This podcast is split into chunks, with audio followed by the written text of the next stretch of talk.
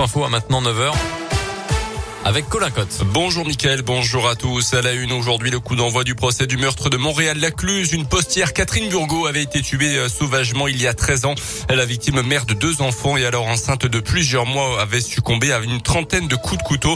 Un temps soupçonné dans ce dossier, l'ancien acteur et espoir du cinéma français Gérald Thomasin est porté disparu depuis l'été 2019. Il avait nié les faits quelque temps auparavant. Un suspect euh, dont l'ADN avait été retrouvé sur le lieu du crime nie aussi les faits, mais c'est lui qui comparait devant les à partir de ce lundi.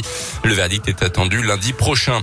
La ville de Bourg poursuit sa transformation. La municipalité a présenté la semaine dernière le projet de réaménagement de la place des bons enfants en plein centre-ville. Un lieu très minéral pour l'instant avec une contrainte importante, la présence d'un parking souterrain, ce qui empêche de faire de gros travaux en profondeur. La ville a décidé notamment d'installer la, végétation plantée en bac et non directement dans le sol. Mais ce n'est pas seulement ça qui va changer dans les prochains mois sur cette place burgienne.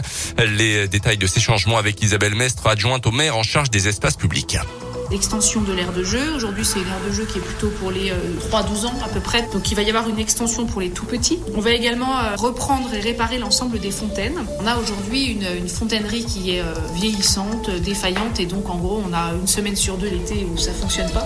La nouveauté, ce sera la création d'un espace cosy, plutôt au fond de la place, des tentures avec un éclairage particulier, avec une ligne également de mobilier urbain un peu particulière, pour faire en sorte que cette place soit davantage occupé sur l'ensemble de l'espace et euh, de l'année. Le projet sera finalisé en fin d'année 2022 pour un lancement des travaux dans un an, c'est-à-dire au printemps 2023, des travaux qui devraient durer entre deux et trois mois. À retenir également un jeune homme de 19 ans déféré devant le parquet de Bourg hier après une violente altercation à son domicile dans la nuit de vendredi à samedi à Césaria. Ce soir-là, selon le progrès, deux individus ont réussi à entrer chez lui dans un but encore indéterminé et l'un d'eux a reçu plusieurs coups de couteau de la part de l'occupant des lieux. La victime âgée de 28 ans est toujours à l'hôpital. Les circonstances de l'agression restent encore très floues. Une information judiciaire a été ouverte. Dans le reste de l'actu, le coup d'envoi officiel de la campagne électorale à moins de 15 jours désormais du premier tour de la présidentielle. À partir de ce lundi, c'est le principe d'égalité du temps de parole et d'antenne accordé aux candidats et à leur soutien qui devient la règle. L'équipe de campagne vont également être diffusées. Nouvelle session de négociation, la quatrième à partir d'aujourd'hui entre l'Ukraine et la Russie. Les discussions devraient se tenir en Turquie. Le ministre des Affaires étrangères français Jean-Yves Le Drian a appelé hier à poursuivre le dialogue avec le président russe Vladimir Poutine.